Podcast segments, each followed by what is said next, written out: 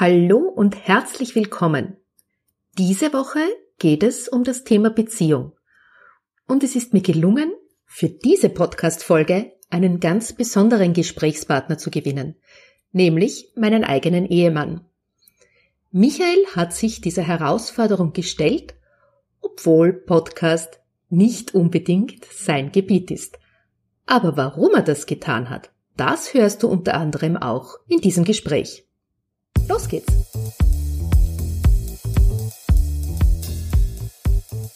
Hallo und herzlich willkommen bei Ausgelassen Leben, deinem Podcast für Ausgeglichenheit, Gelassenheit und Lebenslust. Ich bin Ilse Maria Lechner vom Entfaltungsparadies und freue mich, wenn ich auch in deinen Alltag Ausgeglichenheit bringen darf. Lass uns den Herausforderungen des Alltags gemeinsam, gelassen und mit Lebenslust begegnen.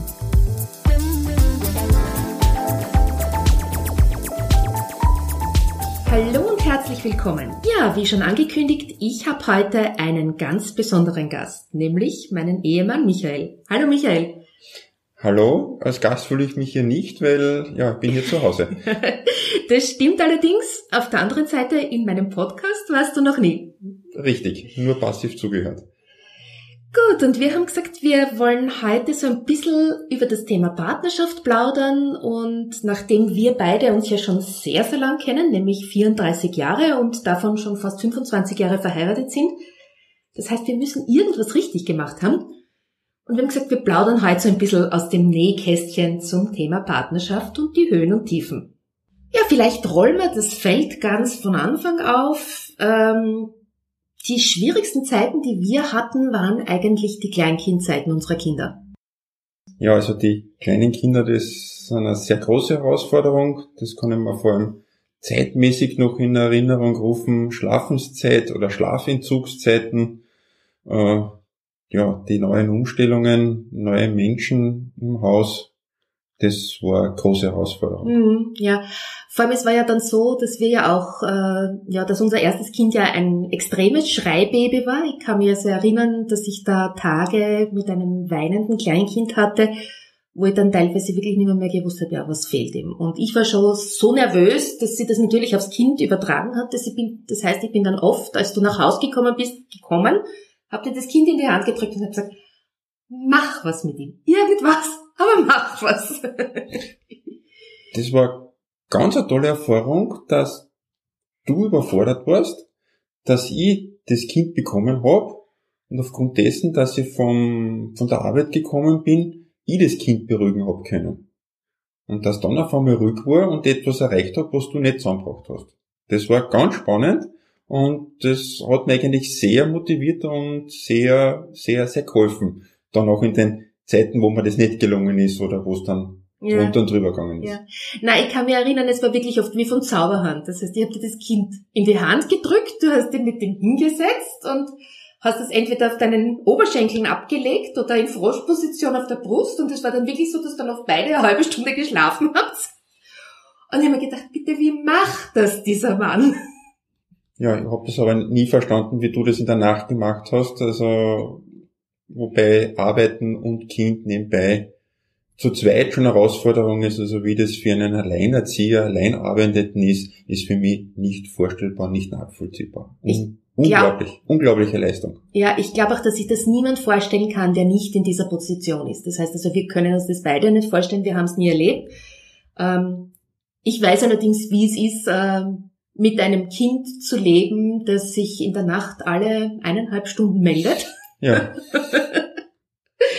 Na, man, man arbeitet dann sehr, sehr gut zusammen. Also man ist einmal der einmal, einmal der andere dran oder man wechselt komplett Nacht für Nacht, dass einer sagt, okay, ich muss am nächsten Tag fit sein, ich habe am nächsten Tag wichtige Termine, dass man auch teilweise ein Schlafzimmer auszieht.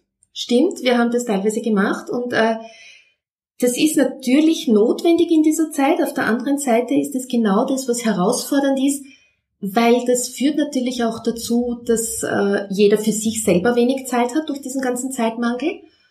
Und das Zweite ist schon, ähm, es ist alles so auf das Kind konzentriert gewesen, dass wir uns ja in der Zeit manchmal fast verloren haben. Du warst ja dann teilweise doch noch häufig unterwegs, das heißt, du warst dann so ein, zwei Wochen nicht da. Ich war mit den Kindern allein und das war schon sehr herausfordernd. Ich meine, ich weiß nicht, wie das dann war, wenn du so zwei Wochen weg warst und dann auf einmal wieder zu Hause warst. Das ist ja auch nicht so einfach. Wenn gerade bei Kleinkindern, man versäumt ja dann sehr viel und kommt nach Hause und auf einmal, weiß ich nicht, können sie das erste Wort oder machen den ersten Schritt und man hat's verpasst, ne? Das war eigentlich für mich nie dieser Zwang, ich muss das erste Wort, den ersten Schritt oder sonst was zu sehen. Das war für mich nie wichtig. Mhm. Es war einfach die Freude, zu Hause zu sein, Familie zu haben, die in den Arm zu nehmen. Und das hat eigentlich gezählt, oder ob jetzt da ein Zahn mehr oder ein Schritt weniger oder sonst was war, das war eigentlich uninteressant ja. für mich. Wir haben sie dann ganz anders auch noch erlebt. Also unser Sohn war ja ein, ein sehr ruhiger, braver. Der war zwar am Anfang sehr, sehr anstrengend, weil er ein Schreikind war, aber dann war er ja ein sehr ruhiger, braver. Und unsere Tochter war so ein Sonnenscheinkind, also die hat ja von Anfang an fast durchgeschlafen und war lustig, als sie aufgestanden ist. Bei der war es aber dann wieder so, der konnte mir nicht sagen, du bleibst jetzt bitte da fünf Minuten sitzen und ich kann mich drauf verlassen, dass du noch da bist, wenn, ja, wenn ich wiederkomme. Das war ja beim Florian anders. Dem hat man ja, aber dafür, dafür war aber das zweite Kind, das berühmte zweite Kind, da hat man wesentlich andere Gelassenheit und einen anderen Zugang und andere Einstellung und dann fun funktioniert das komplett anders. Ja. Also das zweite zuerst zu bekommen, wäre eigentlich ganz praktisch gewesen. Das wäre ein Traum, aber ich glaube, das funktioniert schon deshalb nicht, weil die zweiten eben aufgrund der höheren Gelassenheit der Eltern unkomplizierter sind. In den meisten Fällen. Nämlich auch dann, wenn sie vom Naturell her vielleicht herausfordernder sind, geht man als Elternteil anders damit um. Weil man einfach schon weiß, was auf einen zukommt. Man kann gewisse Dinge einfach auch schon einordnen. Das heißt, man hört auch schon am Weinen, haben sie jetzt Hunger, sind sie müde? Ja und nein, aber wenn man so unterschiedliche Kinder hat, ja. tut man sich am Anfang sehr, sehr oft und man ist dann schon sehr überrascht, wie unterschiedlich Geschwister sein können. Das stimmt allerdings, ja. Was bei uns dann ja auch zu beobachten war, weil die waren ja ähm, am Anfang doch fast wie Hund und Katz und mittlerweile lieben sie sich heiß und wenig. Eine Überraschung, die dann später sie herausgestellt hat. Ja. ja. ja, aber lange Beziehungen ähm, sind ja auch so, dass sie, ja, das liegt einfach in der Natur von langen Beziehungen, dass sich zwei Menschen weiterentwickeln und auch nebeneinander entwickeln. Und das kann ja auch herausfordernd werden. Und wir kennen uns ja, wie gesagt, sehr lange. Wir kennen uns 34 Jahre. Das heißt, wir haben uns beide sehr stark entwickelt in dieser Zeit und auch nicht immer parallel entwickelt. Das heißt, ja, man muss dem anderen einiges an Freiraum lassen, aber es ist auch so, dass... Naja, das muss man eigentlich ganz einfach fair behandeln, dass einmal der eine mehr bekommt und dann muss man das auch den anderen zugestehen und muss da selbstkritisch sich selbst hinterfragen und sagen, wie viel Freiraum nehme ich mir, brauche ich und diese gleiche Portion muss man dann zurückgeben.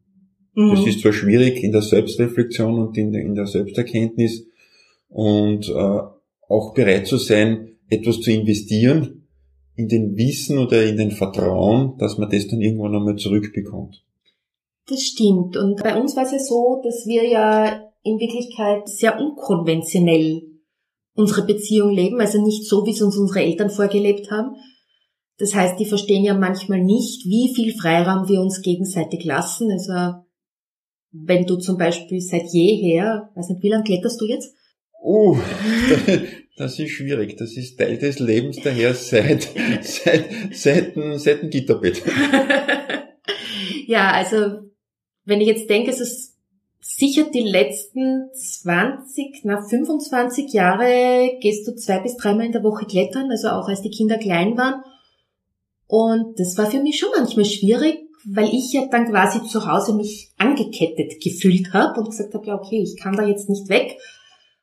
Und daher auch viele Nachmittage, viele Abende allein verbracht habe und wo ich dann schon also von der Mutter und von der Schwiegermutter die Frage gekriegt habe, wo ist denn der Michael? Ist der schon wieder nicht da? Und ich habe gesagt, nein, der ist klettern, weil der braucht es einfach. Das ist Teil seines Lebens. Und ich finde es wichtig, dass er diese Freiheit hat. Und da habe ich gespürt, dass mir sehr, sehr großes Unverständnis entgegenkommt. Habe ich nicht mitbekommen. Okay. Das habe ich zwar irgendwo äh, in zweiter Linie oder, oder in irgendeiner Art und Weise mitbekommen, aber es hat mich nie irgendwie berührt, weil das ist denen nichts angegangen, das war eine Sache zwischen uns zwei und ja, wie heißt das schön, es gibt einen Menschen, der einen Kletterer aufhält oder einen Bergsteiger aufhält, das ist er selber und solange das für mich nicht in Ordnung war, habe ich dann eh selber äh, Limitierungen genommen und gesagt, das mache ich nicht so lang und schaue, dass ich früher heimkomme oder lasse etwas ausfallen. Aber das war immer der Partnerschaft und niemals gegenüber irgendjemand Dritten geschuldet. Ja. Und was für mich sehr wichtig war in der Beziehung, war, dass ich wusste, dass du kein äh, unnötiges Risiko eingehst. Das heißt also, du hast sehr wohl Bergausflüge abgebrochen, weil das Wetter nicht gepasst hat, weil die Bedingungen nicht gestimmt haben und das war für mich immer sehr beruhigend. Ja, das liegt in der Entscheidungsnatur und sind die schwierigsten Entscheidungen, 300 Meter unter den Gipfel umzudrehen, weil einfach das Wetter, die Situation oder was auch immer ist, nicht passt. Mhm. Ja, und ein Satz von dir ist mir auch noch in Erinnerung geblieben. Es war ja so, dass ich also seit jeher ein, ein Ausbildungsjunkie bin, was also so Fortbildungen im körperlichen und ähm, Coaching-Bereich ist. Und ich habe dann mal lang mit dir gesprochen und habe dir erklärt, wie es mir geht. Und du hast mir gesagt, aha, das ist also so ungefähr für dich, wie wenn ich vor Sonnenaufgang auf den Berg gehe und dann geht die Sonne auf. Und das hat mich damals sehr berührt, weil ich gemerkt habe, okay, also wir können uns, wir verstehen uns auf einer anderen Ebene, auch wenn wir ganz, ja, unter ganz verschiedenen Bedingungen das leben. Ja, das sind persönliche Highlights, die man jetzt nicht äh, selber miterleben kann, die man vielleicht den anderen äh, äh, zum Verständnis bringen kann. Und ja. Mhm. Was ja unsere Ehe auch prägt, sind deine Auslandsaufenthalte oder deine, deine Dienstreisen. Also du warst dienstlich ja immer sehr viel unterwegs. Es hat Phasen gegeben, wo du auch sehr viel zu Hause warst. Da war es aber dann oft so, dass du oft sehr lang gearbeitet hast oder sehr unregelmäßige Dienstzeiten hattest. Und dein erster Aufenthalt, Auslandsaufenthalt war ja, als unsere Kinder fünf und acht Jahre alt waren, also noch relativ klein. Und den haben wir ja sehr gut vorbereitet. Da haben wir uns ja vorher Unterstützung geholt. Da waren wir ja gemeinsam bei einer Familienpsychologin. Das ist schon so lange her, da kann ich mich fast nicht erinnern an die Details, wie so üblich bei uns, dass du eher die Details hast und die ich nicht hab. Da waren wir vorher. Da waren wir vorher, ja, da waren wir vorher und zwar deshalb, weil ähm, wir das Gefühl hatten, dass der Florian Unterstützung brauchen wird. Okay. Weil er, das hat dann eingetreten. Ja, genau, weil er ganz auf dich fixiert war. Also der hatte damals eine Phase, wo er einfach so, so richtige Papa-Phase hatte und wir haben befürchtet, also, dass ihm das sehr nahe geht. Und haben uns vorher Unterstützung geholt und ein Satz, den die Dame damals gesagt hat, die Psychologin, war, eine Familie ist wie ein Bazar und man muss um seine, um seine Bedürfnisse handeln. Und dann hat sie dich angesehen und hat gesagt, ähm, wie ist das eigentlich, wenn Sie da jetzt acht Monate ins Ausland gehen und Ihre Frau hält Ihnen den Rücken frei, was bekommt sie denn dafür? Das äh, hat mich schon irgendwo getroffen oder betroffen gemacht oder nachdenklich gemacht eigentlich genauer gesagt. Äh, über das habe ich mir keine Gedanken gemacht, weil für mich war das so selbstverständlich, diese Herausforderung, diesen, diese Arbeit, diese, dies, diesen neuen Berggipfel in Angriff zu nehmen, dass eigentlich keine Ressourcen irgendwie frei waren, sich da über solche Sachen geht, Gedanken zu machen. Und das Erschreckende war, damals war es mir auch nicht bewusst, also für mich war es ganz selbstverständlich, dass ich dir den Rücken frei halte. Und so vom Gefühl her glaube ich, dass es das für dich auch war, weil sonst hättest du es nicht gemacht. Also du hast einfach gewusst, ich komme damit zurecht, ich kann das machen. Aber auf diese Anregung hin haben wir uns ja damals was überlegt. Ich war ja dann, nachdem du zurückgekommen bist, einen Monat lang in Spanien auf Sprachreise und du hattest die Kinder über. Wie war denn das für dich damals? Es ist einfach es hat einfach funktioniert. Also ich habe jetzt da keine lebhaften Erinnerungen zurück, ob wir da irgendwelche Besonderheiten gemacht haben oder sonst was. Ich weiß nicht, meine Mutter war äh, als Unterstützung ab und zu da und es war in die Sommerzeit, somit habe ich auch Urlaub gehabt und habe das, ja, wir haben ganz einfach gelebt und das gemanagt und das, das hat irgendwie funktioniert. Also das war jetzt nicht ein großer Aufwand von, von meiner Seite her. Es war einfach Leben und es war so konträr zu den, zu den Einsatz vorher, dass das ganz wohltuend war, ja. Mhm. Denn den Eindruck hatte ich auch, als ich zurückgekommen bin. Ihr habt das also alle sehr genossen.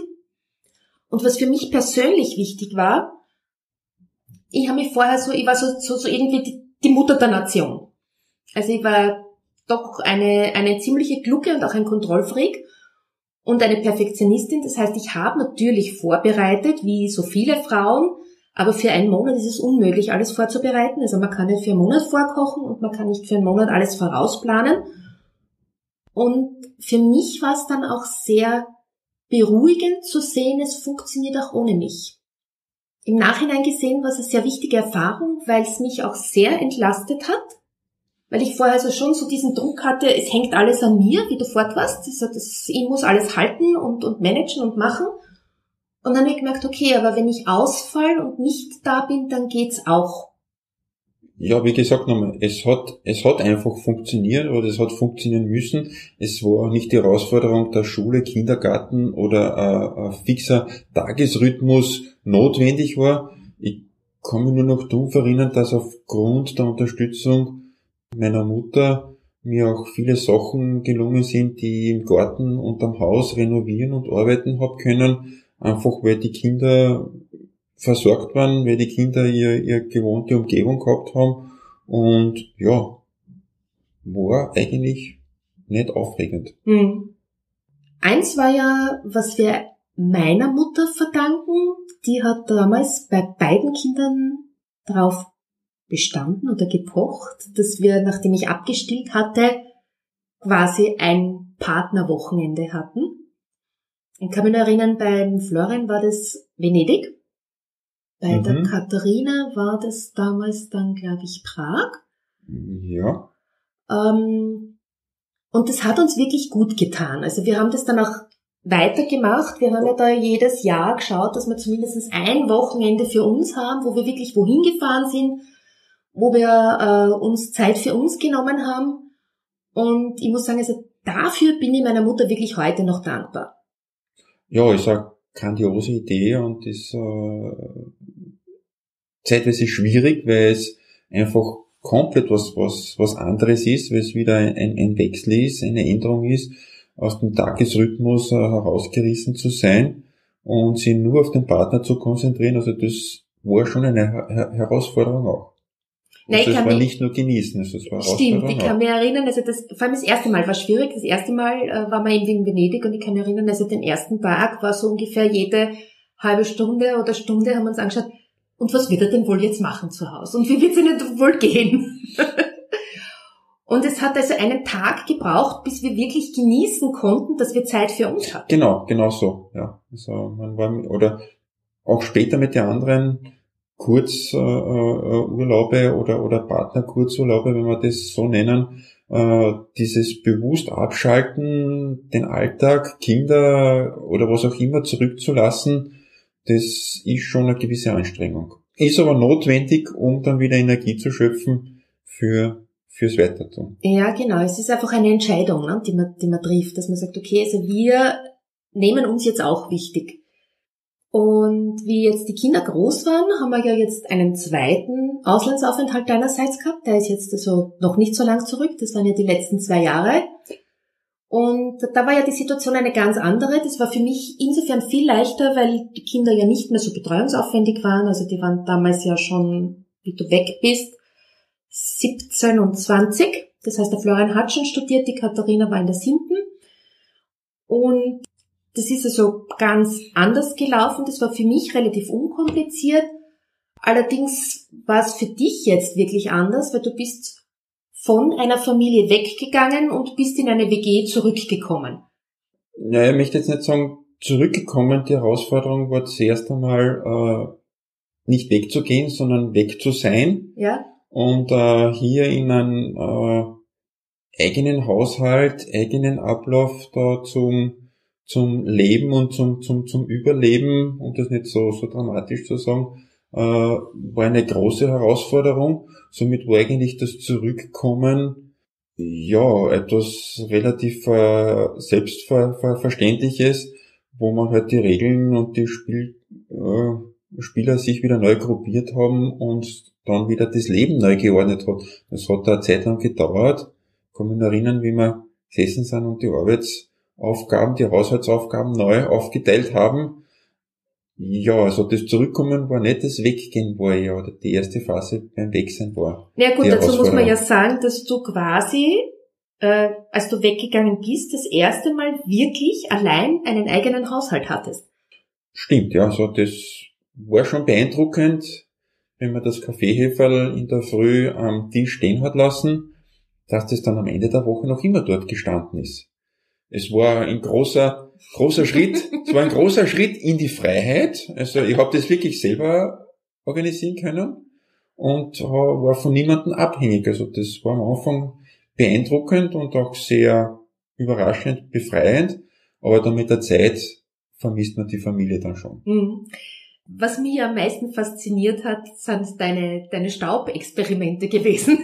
Die Herangehensweise, die, die finde ich so ja, grandios, ja, die kann, ja, ich, die kann ich nicht oft genug schildern. Ja, die habe ich, die habe ich schon öfters gehört, dass die, die, dass die, die schwer fasziniert haben. Ich, ich verstehe aber nicht wieso. Es ist ein reines analytisches Feststellen, ja.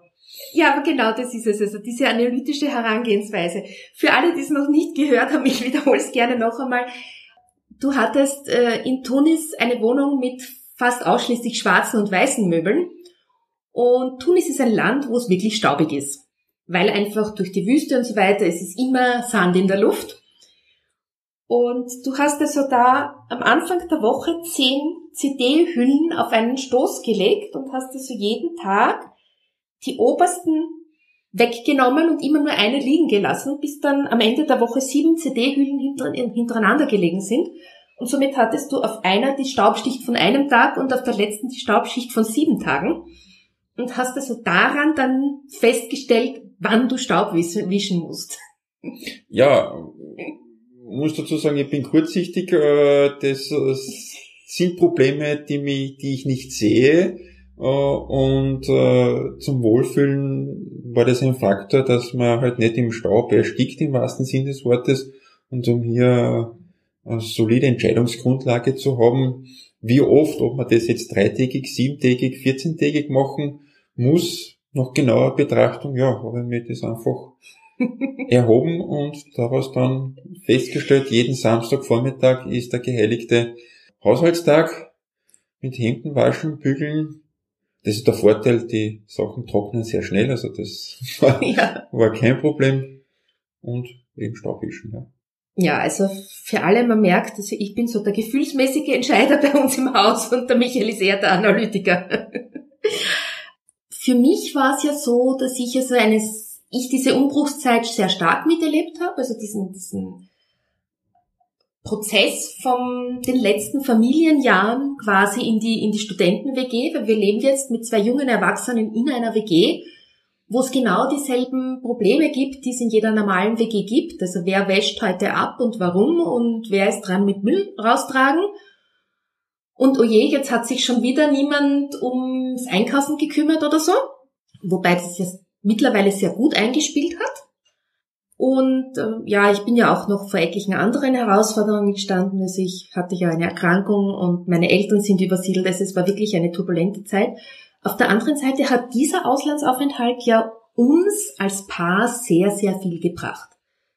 Ja, vor allem die, die Ausstiegs sozusagen die Ausstiegsmöglichkeit von dir, einfach zu flüchten aus Österreich in anderen Kulturkreis, in komplett andere Wohnung, sozusagen in meiner Wohnung Gast zu sein, sich an diese Regeln oder anzupassen, den Staubwischrhythmus ja. anzupassen und dort, dort, dort zu leben. Und auch dort nicht verantwortlich zu sein. Und nicht verantwortlich zu sein, ja. Und nachdem wir nur zu zweit waren und sonst keine Verpflichtungen, also die, also außer meiner Arbeit gehabt haben, haben wir dort eigentlich schon sehr gut gelebt. Und auch sehr unbeschwerte Zeiten gehabt. Also ich möchte schon sagen, wir haben uns dort wieder neu kennengelernt und ganz neu gefunden auf einer anderen Ebene. Unbeschwert ist, glaube ich, das, das beste Wort. Ja. Wie ist es dir dann gegangen, wie du zurückgekommen bist und die Kinder waren dann quasi, ja, nicht mehr im Familienverband, sondern sehr, sehr selbstständig, weil die kommen und gehen, wie sie wollen? Ähm, nachdem die Kinder mich unten besucht haben, ja. waren sie auch wieder Gast und ich habe sie eigentlich da von einer ganz anderen Seite kennengelernt oder habe sie in diesen Status kennengelernt und habe diesen gleichen Status dann wieder davor gefunden, oder das Rückkommen und dieser, dieses, dieser Familienbasar oder dieser Familienaufteilung, Arbeitsaufteilung war eigentlich ganz logisch. Also da war mhm. kein Problem dabei. Das Problem war nur zu verhandeln, wer was zu tut und dass man selber nicht übrig bleibt und zu viel macht und auch den Kindern oder den anderen etwas übrig lässt, dass die, dass das, dass das Ganze ausgewogen wird. Ja. Das, das, das war, das war ein Problem, ja. Ja, vor allem insofern, als wir ja dann beide gewohnt waren, einen Haushalt zu führen und jeder auf seine Art und Weise. Das heißt also, wir haben uns jetzt dann auch wieder quasi auf einen Standard einigen müssen. Und dass die Kinder dann eben auch ihre Aufgaben übernehmen und, und da als, als vollwertige WG-Mitglieder quasi einbezogen werden, weil sie die Verantwortung einfach haben. Ne? Haben sie, ja. Eine Abschlussfrage. Ich habe gemerkt, dass ich unsere Beziehung zueinander durch diesen Aufenthalt sehr verändert hat. Also unser Umgang miteinander hat sich verändert.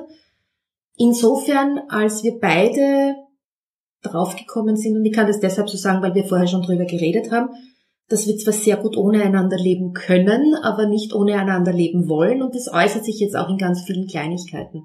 Also die, die, es ist, glaube ich, uns gelungen, die Unbeschwertheit oder diese, diese andere Lebensart vom Ausland mitzunehmen und hier weiter sofort fortzuführen, äh, aber auch die, was wir schon immer gehabt haben, diese Freiräume sich gegenseitig lassen, äh, mit eingebaut haben und dass man diese Freiräume, wo wir uns selber entwickeln, dass man den anderen einlädt und mitnimmt. Das heißt, auf den Gebieten, wo du entwickelt hast, wo du mehr Schulungen, wo du äh, besser, wo du besser bist, äh, dass ich sage, okay, da gehe ich mit dir mit oder da lädst mich du ein und ich nehme mir Zeit, das zu sehen und genauso umgekehrt, dass du sozusagen zu mir kommst und sagen, okay, wir machen jetzt diese äh, Bergwanderung oder wir trainieren dorthin oder ich nehme dich dort mit. Und das ist eigentlich ein ein neues Kennenlernen.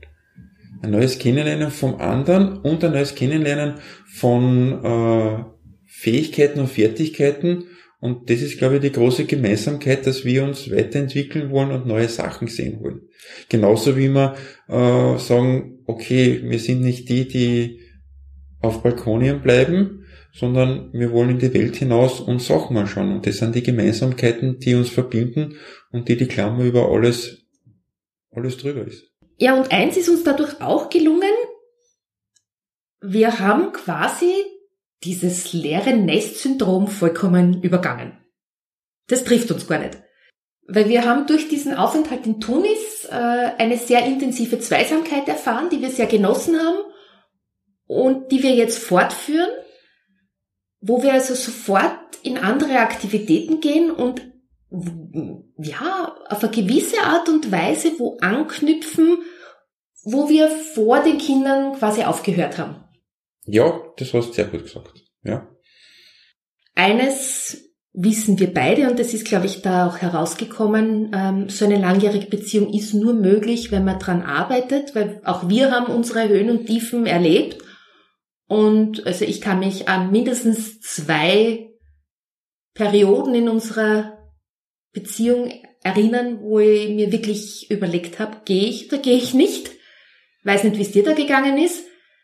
Die Frage zum Gehen hat sich nie gestellt, weil äh, ich habe mich entschieden und somit äh, bin ich so wie der Marathonläufer einfach der, der das fortführt, also das äh, Abbrechen oder vom Ziel umdrehen, das ist nicht drinnen. Was man muss halt den Weg ändern oder man muss halt irgendwie ja. andere Lösung finden, aber etwas zu beenden, das... Na. Und das ist uns Gott sei Dank immer gelungen und äh, so nachträglich betrachtet muss ich sagen, es hat sich also jeder Konflikt und jede Richtungsänderung absolut gelohnt. Ja, wobei auch die, die spannende Beobachtung war, wenn man sich jetzt selber zurückgenommen hat oder das Erstgefühl gehabt hat, na ja, jetzt muss ich darauf verzichten, weil der andere das unbedingt will, äh, auf lange Zeit hat sich das, diese Investition einfach wieder zurückgekommen. Und das hat sich dann wieder ausgeglichen. Zwar nicht gleich, vielleicht später oder noch später, aber diese Ungleichheit ist nie, nie zustande gekommen. Das stimmt. Und was, also ich nur von mir sagen kann, ist auch, dass ich also Phasen hatte, vor allem am Anfang unserer Ehe, wo ich so irgendwie so dieses, dieses rosarote Bild gehabt habe vom Prinzen am weißen Pferd, wo ich so den Eindruck gehabt habe, du bist dazu da, um mich glücklich zu machen. Und das war mein Lernprozess, ähm, zu erkennen, dass ich mich selber glücklich machen muss. Dass ich also diejenige bin, die für ihr Glück verantwortlich ist und dass ich für mich selber einstehen muss. Und wenn ich das tue, dann ergibt sich alles andere von selber. Genauso wie halt du vorher gesagt hast, es kann jeder für sich selber leben, aber wir wollen miteinander. Genau. Und das ist, glaube ich, ein super Abschlusswort. Dabei lassen wir es.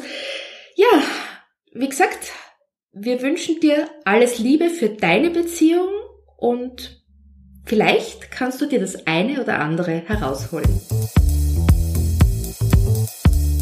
Das war diesmal eine sehr persönliche Folge von Ausgelassen Leben. Wenn sie dir gefallen hat, so hinterlass mir doch eine Rezension auf iTunes oder Stitcher. Ja, diesmal gibt es keine Show Notes, sondern einen begleitenden Blogartikel zum Thema Beziehungen, in dem allerdings ganz andere Inhalte zu finden sind. Du findest es aber natürlich unter dem Kurzlink www.entfaltungsparadies.at slash agl minus Episode 51. Ja, ich freue mich auf das nächste Mal und hoffe, du bist wieder dabei. Tschüss!